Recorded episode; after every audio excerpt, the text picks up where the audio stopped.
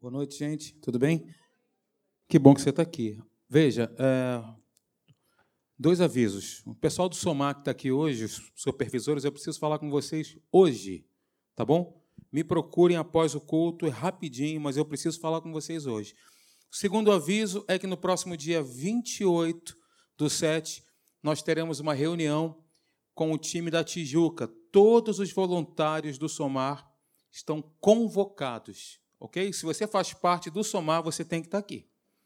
Vai estar um pessoal da Tijuca aqui, nós vamos fazer o treinamento de um, de um ministério dentro do Somar, chamado Espaço Visitantes. Então, esteja aqui, eu vou estar aqui, esse pessoal da Tijuca vai estar também, para ministrarmos esse treinamento, tá bom? É muito importante que você esteja. Vamos lá, então, queridos, nós estamos seguindo aqui uma sequência que é uma série de mensagens que Deus colocou no meu coração com esse título aí que você está vendo, Vencendo no Deserto. Deserto é sempre ilustra bem uma situação que todo, cada um de nós pode vivenciar na nossa vida. O, o deserto por si só ele fala muito, né? Fala de um, um lugar inóspito, difícil, temperaturas extremas, dificuldade, não tem conforto no deserto, nada disso. E eu quero, com base na palavra de Deus, te mostrar algumas coisas, principalmente baseado em Deuteronômio capítulo 8, uma vez que essa já é a quinta mensagem dessa série. E se você quiser conhecer e saber um pouco mais daquilo que nós falamos, está no nosso podcast. Se você não sabe acessar, se você tem dificuldade para isso, os meninos estão ali atrás, ó, vão poder ajudar vocês. É só procurar ali o Felipe, o Iago, a galera ali, que eles vão ensinar vocês como é que você baixa o podcast, que é um aplicativo para celular, e você vai poder ter acesso a todas as mensagens durante a semana para que você possa estar renovando a sua mente, colocando esse conteúdo para dentro para estar te edificando, ok? Eu vou procurar ser muito resumido aqui, porque nós só temos 15 minutos para poder falar. Bem, fiz essa pergunta na, no nosso último encontro. Perguntei para quem estava aqui. Quem estava aqui da última vez que nós conversamos? Que bom. Você crê que Deus é soberano? Você crê que Deus realmente ele conduz a sua vida? Você crê que Deus faz isso nos mínimos detalhes? De verdade, pensa antes de você responder. Crê mesmo que Deus é soberano? Que Ele conduz a sua vida? Que Ele cuida de você? E cuida nos mínimos detalhes? Essa é uma pergunta para a gente estar se fazendo sempre. sempre. E eu acredito, como vocês responderam aqui, que a maioria de nós, de uma certa forma, crê nisso, crê que realmente Deus está conduzindo a nossa vida, que a nossa vida está guardada nele, que nada foge ao controle de Deus, que o acaso não, não pega Deus é, desprotegido ou despercebido. Nós não cremos nisso, nós cremos no Deus que escreve histórias, né? no Deus que escreve os capítulos da nossa vida, nossa vida é escrita e determinada por Ele, em cada ponto. Falei no nosso último encontro, irmãos, para nós contextualizarmos aqui um pouquinho sobre Deuteronômio, é importante que a gente entenda os cinco primeiros livros da Bíblia. Nós estamos na época da graça, aliançados em Cristo Jesus, mas, mas a Bíblia diz que toda, toda a Escritura é inspirada por Deus, apta para o ensino, para a repreensão, para a educação na justiça. Nós vamos pegar aqui o Antigo Testamento, que vai servir de base para nós trabalharmos na nossa vida pontos importantes. Gênesis, quando nós pegamos os cinco livros, Gênesis, nós encontramos Deus chamando um homem chamado Abrão para partir desse homem formar um povo. Em Êxodo, esse povo, ele é conduzido, aliás, esse povo nós encontramos ele escravizado no deserto, isso por um período de 200, aliás, de 400 anos. E como Deus libertou esse povo através de Moisés. No terceiro livro, Levítico, Deus dá a esse povo leis para que esse povo pudesse obedecer a ele e também pudesse santificar-se. No quarto livro, Números, se você ler, eu estou resumindo aqui, nós vamos ver Deus né, multiplicando, fazendo com que Israel, o povo eleito dele, crescesse, se multiplicasse.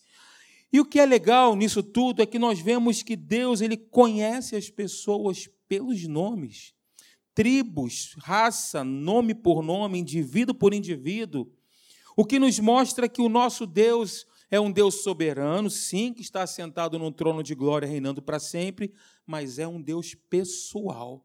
um Deus que se relaciona conosco de forma pessoal. Isso é muito maravilhoso. O último livro, que é o livro de Deuteronômio, traz a mensagem é sobre a possibilidade de, de se renovar uma aliança com Deus, né? E de forma muito simples, irmãos. É como se Deus estivesse falando: vocês erraram, não creram, desprezaram tudo aquilo que eu fiz. Então, o que, eu vou fazer? Eu vou lembrar para vocês quem eu sou. A Bíblia diz que Deus ele se, se autodenomina o grande eu sou. Inclusive, cantamos aqui, né? Eu sei a história de vocês, Deus diz isso para nós. Eu sou o Deus que tirou vocês do Egito. Eu sou o Deus que conhece vocês, conhece nome por nome, pessoa por pessoa. Eu sou o Deus que prometeu a vocês uma terra boa. E essa terra não, essa promessa que é de receber a terra não caducou, ainda que eu tenha levado vocês a vagar pelo deserto. Então, essa é uma mensagem resumidamente falando, do livro de Deuteronômio. Então, é nesse cenário aí do deserto que nós vamos, com todas as dificuldades que existem no, no, no deserto, escassez, fome tudo mais, é nesse cenário que nós vamos entender aí o capítulo 8 do, deste livro. E o que aconteceu, queridos? Vocês conhecem a história, né? Eu projetei aqui, ó, a incredulidade impediu que aquela geração entrasse na terra prometida. Deus havia prometido uma terra para aquele povo, e aquele povo, pelo menos a primeira geração daqueles que saíram do Egito, não entraram na terra prometida porque foram desobedientes e incrédulos.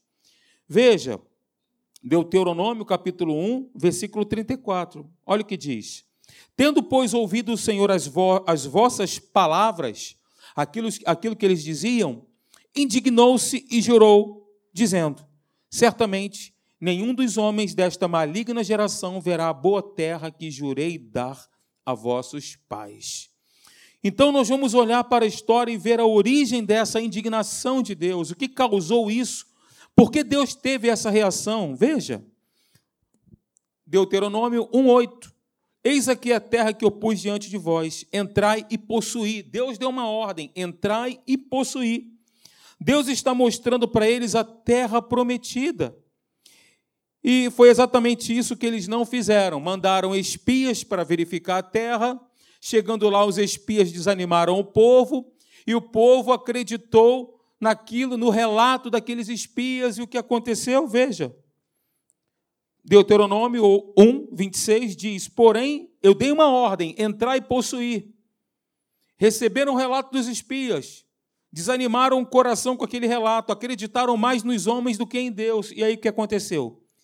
Porém, vós não quiseste subir. Foi Deus quem não quis? Não, foi, foram eles mesmos que não quiseram, mas fostes rebeldes à voz do Senhor, vosso Deus. Murmurastes nas vossas tendas e dissestes: Tem o Senhor contra nós ódio? Por isso nos tirou da terra do Egito para nos entregar nas mãos dos amorreus e destruir-nos. Qual era a reação que aquele povo, qual era a reação que Deus esperava daquele povo? A reação que Deus esperava deles era de uma profunda gratidão. Por quê? Porque durante 400 anos eles estavam debaixo do jugo de Faraó, escravizados, oprimidos. A Bíblia diz que Deus ouviu a oração deles, porque eles estavam ali oprimidos, escravizados, como escravos, sem direito algum. O que se esperava deles, deles de um povo que havia sido liberto, era que houvesse uma profunda gratidão. E aqui vai o primeiro fundamento para a nossa vida. O primeiro ponto que vai fazer com que a gente possa nos aperceber disso, vivermos uma vida de gratidão, é vivermos uma vida que agrada a Deus. Gratidão traz vitória, ao passo que a ingratidão traz derrota. Se Deus se agrada da gratidão, Deus se entristece com ingratidão. E quando nós falamos de gratidão, queridos, é impossível falarmos de gratidão e não olharmos para a obra redentora de Jesus na cruz do Calvário. É impossível não contemplarmos aquilo que Deus fez por nós, morrendo no nosso lugar, morrendo a nossa morte, nos dando a vida dele. O que aconteceu então? Olha, Colossenses capítulo 1, versículo 13, na NVI, pois ele nos resgatou do domínio de Faraó o domínio das trevas, no domínio da escuridão, do inferno, e nos transportou para o reino do Filho do seu amado.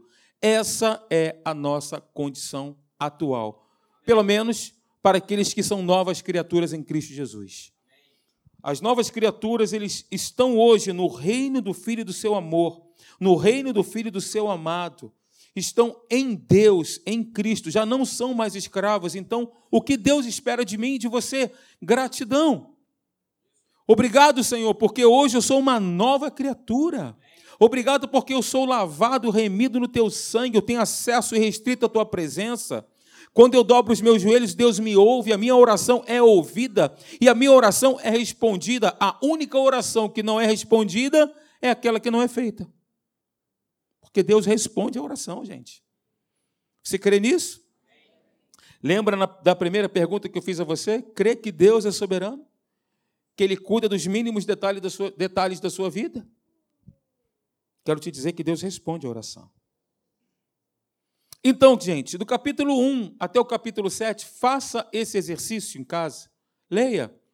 Deuteronômio de 1 a 7. Do capítulo 1 até o capítulo 7, você vai ver que aquelas pessoas tiveram a percepção que estavam sendo punidas e castigadas por Deus. Agora, quando entra o capítulo 8, nós temos ali uma grande revelação. A revelação do amor de Deus. Deus ele se revela, ele se manifesta no capítulo 8, relembrando o povo alguns pontos. Eu vou procurar, não vai dar tempo, Jesus não voltou, a gente vai continuar falando até ele não voltar. E se assim Deus permitir, eu vou chegar no capítulo 5. Aliás, capítulo 5 não, versículo 5. Vou tentar entrar no primeiro aqui hoje, tá bom? Vamos lá. Deuteronômio 8:1 diz assim: "Tenham cuidado de cumprir, de obedecer, de responder. Obedecer é responder a Deus. Tenham o cuidado de cumprir, obedecer todos os mandamentos que hoje lhes ordeno, para que vocês vivam, se multipliquem Entrem e tomem posse da terra que o Senhor prometeu sob juramento aos pais de vocês.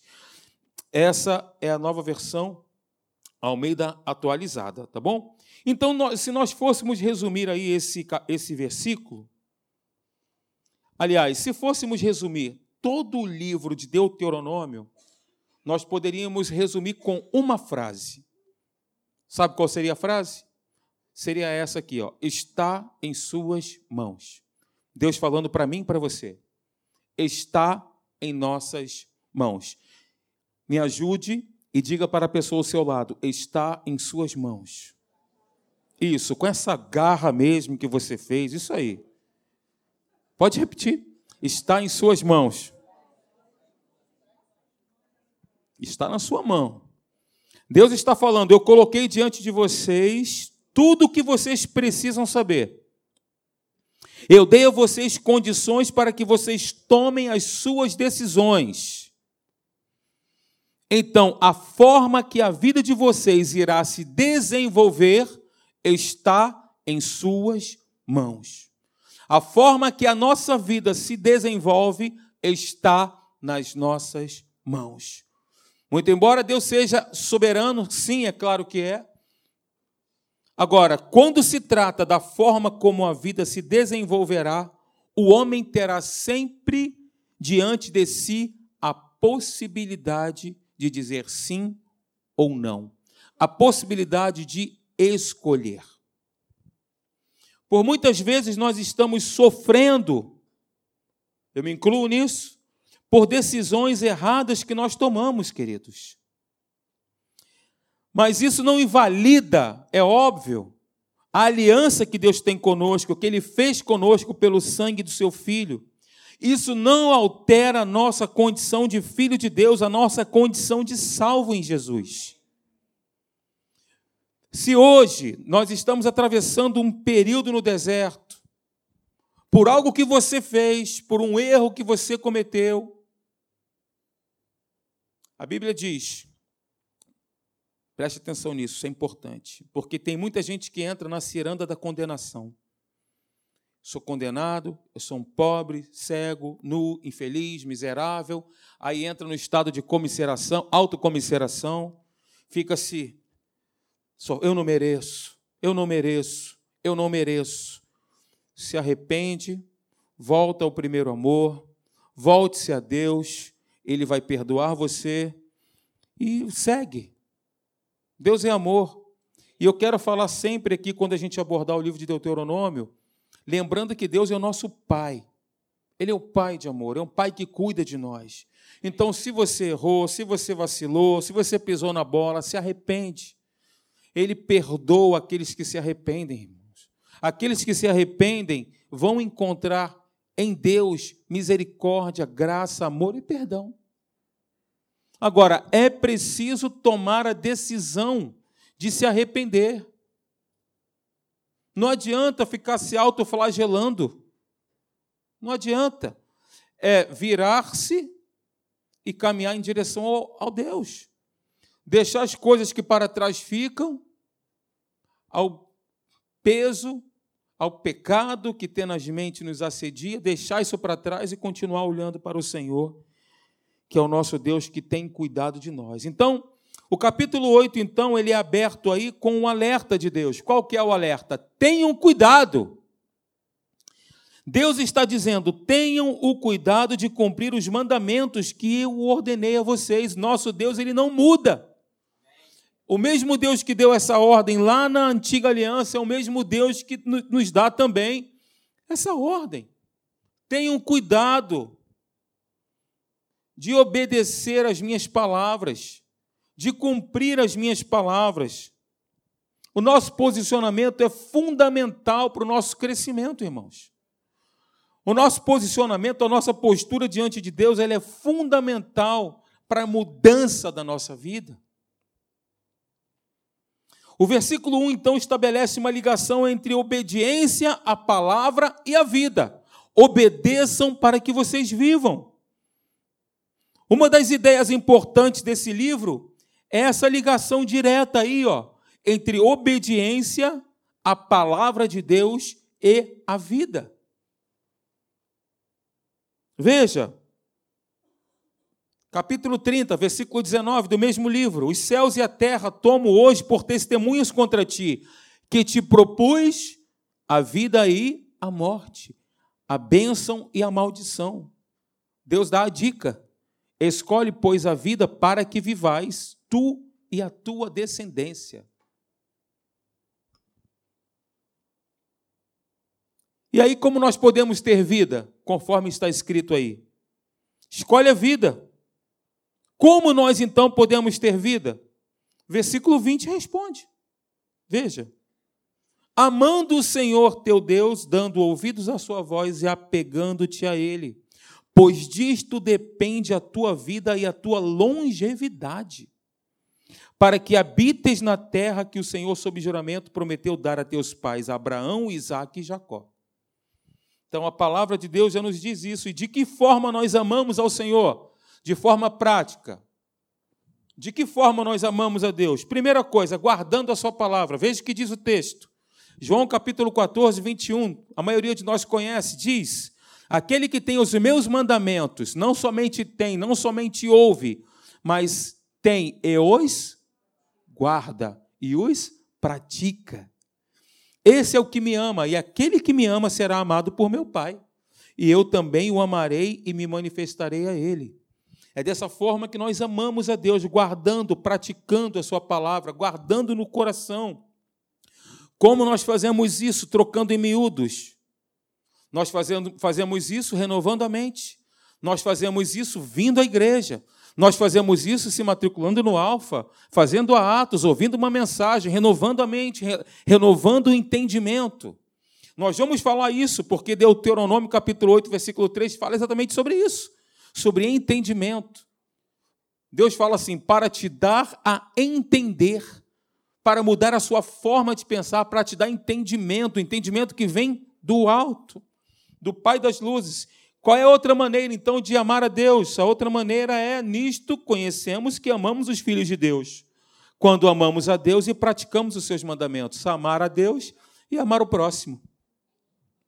Então, o contexto do livro de Deuteronômio é a obediência que provém do coração.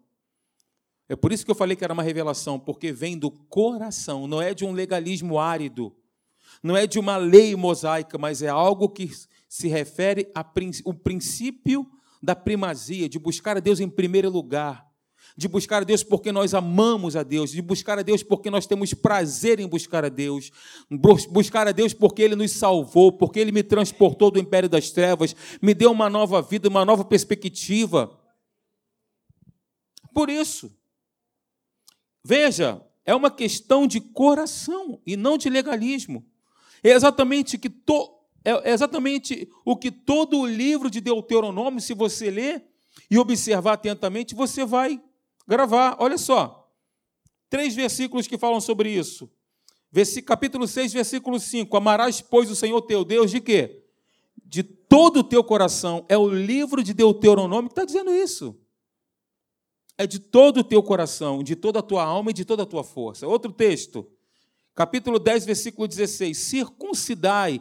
Circuncisão era um termo que se utilizava no, no judaísmo onde as crianças no oitavo dia elas eram o prepúcio era cortado.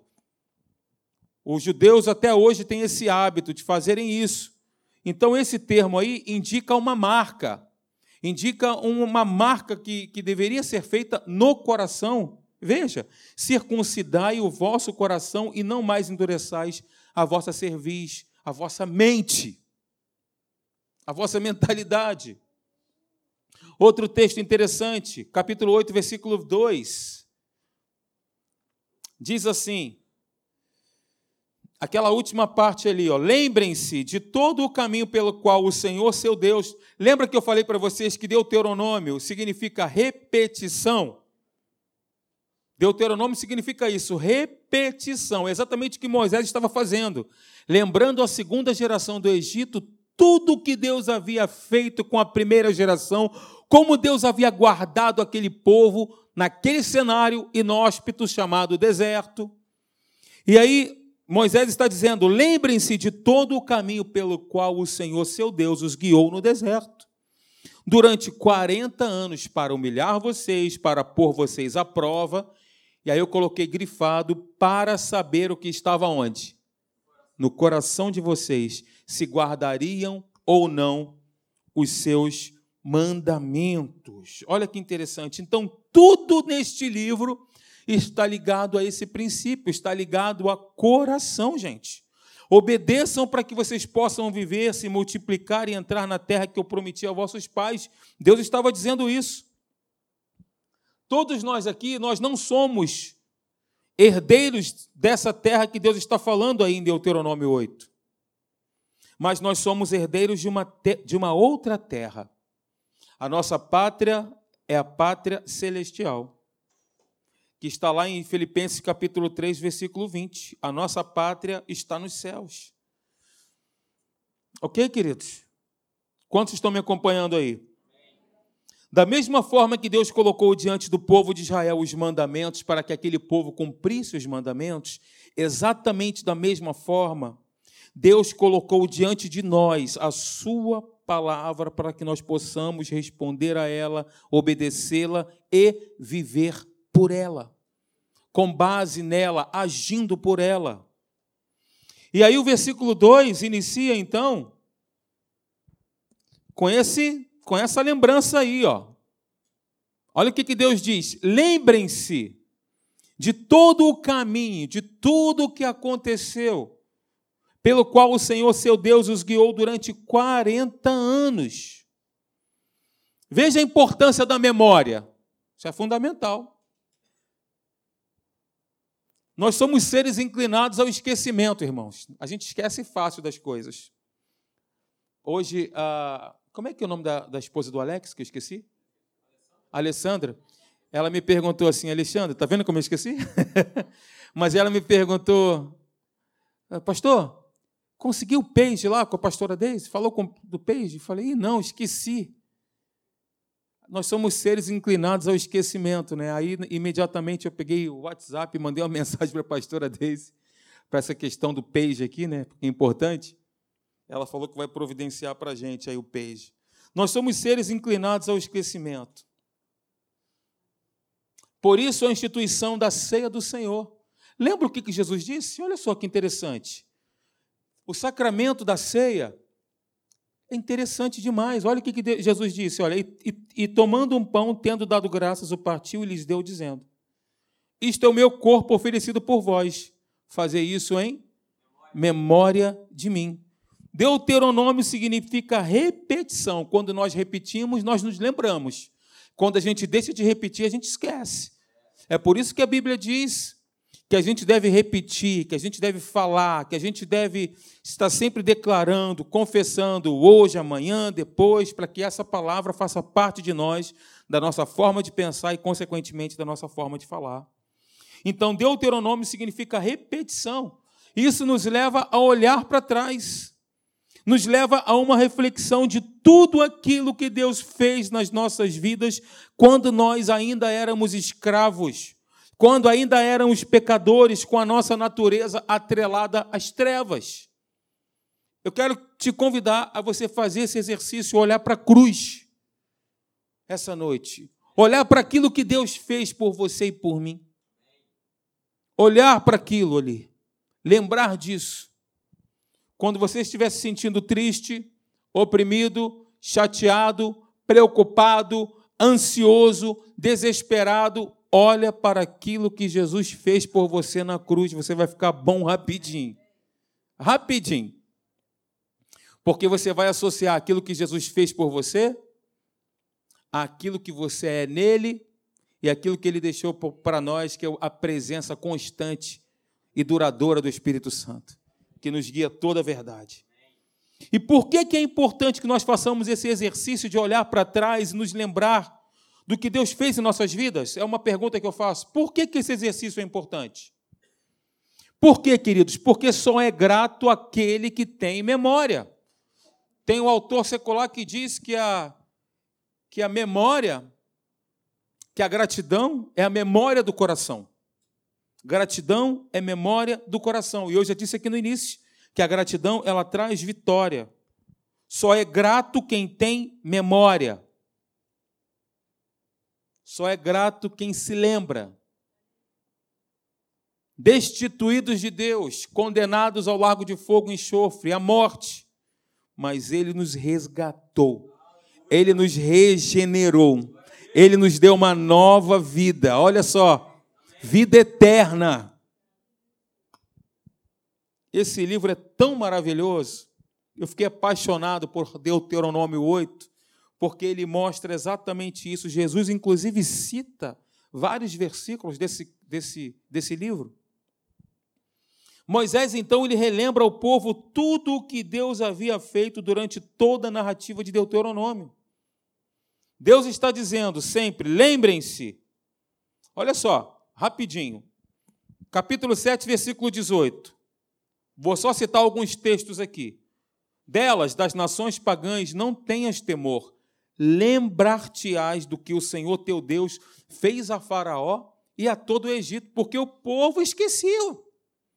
O povo esqueceu, o povo que estava ali, vendo todos aqueles milagres poderosos de Deus, portentosos, aquele povo se esqueceu. Eles estavam ali, eles viram os cavalos e cavaleiros serem engolidos pelo mar. Eles viram a coluna de fogo durante o dia, a coluna de nuvem. Aliás, a coluna de nuvem de dia, de fogo à noite. Tudo isso.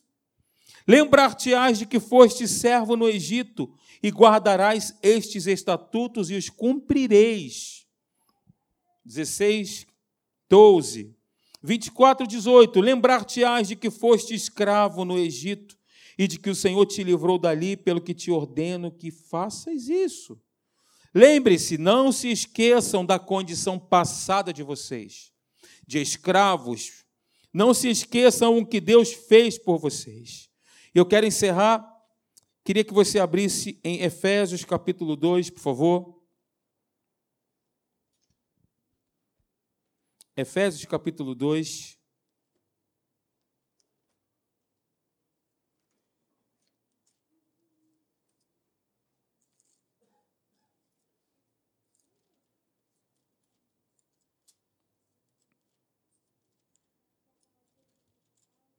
Eu vou ler. Acharam, queridos? Julião, por favor. Efésios capítulo 2. Ele vos deu vida, estando vós mortos nos vossos delitos e pecados, nos quais andastes outrora, segundo o curso deste mundo, segundo o príncipe da potestade do ar, do espírito que agora atua nos filhos da desobediência, entre os quais também todos nós andamos outrora segundo as inclinações da nossa carne, fazendo a vontade da carne e dos pensamentos. E éramos, por natureza, olha só, filhos da ira. Essa palavra no original significa filhos do diabo. A nossa natureza era uma natureza atrelada às trevas, como também os demais. Mas Deus, eu adoro isso aqui, mas Deus, sendo rico em misericórdia, por causa do grande amor com que nos amou.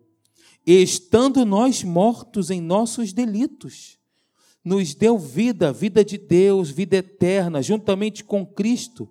Pela graça sois salvos. E, juntamente com Ele, nos ressuscitou e nos fez assentar nos lugares celestiais em Cristo Jesus, para mostrar nos séculos vindouros a suprema riqueza da sua graça em bondade para conosco, em Cristo Jesus. Porque pela graça sois salvos mediante a fé. E isto, ou seja, a fé, não vem de vós. Aliás, a graça, desculpe. Não vem de vós, é dom de Deus. Não de obras, para que ninguém se glorie. Pois somos feitura dele. Essa palavra feitura significa poema Poema é traduz-se como obra-prima. Uma obra feita por um artífice habilidoso, um artista, pois somos obra-prima dele, criados em Cristo Jesus para boas obras, as quais Deus de antemão preparou para que andássemos nelas. Portanto, o que está escrito? Hã? Lembrai-vos de que outrora vós, gentios na carne, chamados incircuncisão por aqueles que se intitulam circuncisos na carne, por mãos humanas. Naquele tempo, outrora, estáveis sem Cristo, separados da comunidade de Israel e estranhos às alianças das, da promessa, não tendo esperança e sem Deus no mundo. Eu adoro isso aqui. Mas, agora, em Cristo Jesus, vós que antes estáveis longe, fostes aproximados pelo sangue de Jesus. Versículo 19. Assim, já não sois estrangeiros e peregrinos, mas concidadãos dos santos, e sois da família de Deus edificados sobre o fundamento dos apóstolos e profetas, sendo Ele mesmo, Cristo Jesus, a pedra angular, na qual todo edifício, bem ajustado, cresce para o santuário dedicado ao Senhor, no qual também vós, juntamente estáis sendo edificados para a habitação de Deus no Espírito. Aleluia. Senhor, eu quero te agradecer, eu quero te louvar nós nos lembramos, ó oh Deus, que nós outrora estávamos distantes, completamente longes, longe, completamente destituídos, mortos nos nossos delitos e pecados. Estávamos debaixo de condenação. Ó oh Deus, por natureza éramos filhos da ira, filhos da desobediência, e já por ter essa natureza estávamos condenados à morte eterna mas como está escrito aqui, mas agora em Cristo Jesus, vós que antes estáveis longe, fostes aproximados pelo sangue de Jesus, porque Ele é a nossa paz. Aleluia, obrigado, Senhor. Tu és a paz que excede a compreensão, o entendimento humano. E nós queremos te louvar por essa paz que extravasa de dentro de nós, por essa, por essa paz, ó Deus, que transborda dentro de nós, a paz de saber que nós não estamos mais debaixo de uma condenação eterna, pelo contrário, aqueles que têm o Filho têm a vida, se o Filho vos libertar, verdadeiramente sereis livres, ainda que nós andemos pelo vale da sombra, não temeremos mal nenhum, porque tu estás conosco. Aquele que crê em mim, ainda que morra, viverá. Aleluia! Glória a Jesus, obrigado pela vida, Senhor. Obrigado pela paz, obrigado pelo amor, obrigado pela bondade, obrigado por ter me lavado, por ter me purificado, obrigado pelas tuas promessas que são reais as tuas promessas que são verdadeiras, e estas promessas reais e verdadeiras, elas são para nós. Tua palavra diz que em ti nós temos o sim e o amém, Pai. Aleluia. Vamos ficar de pé.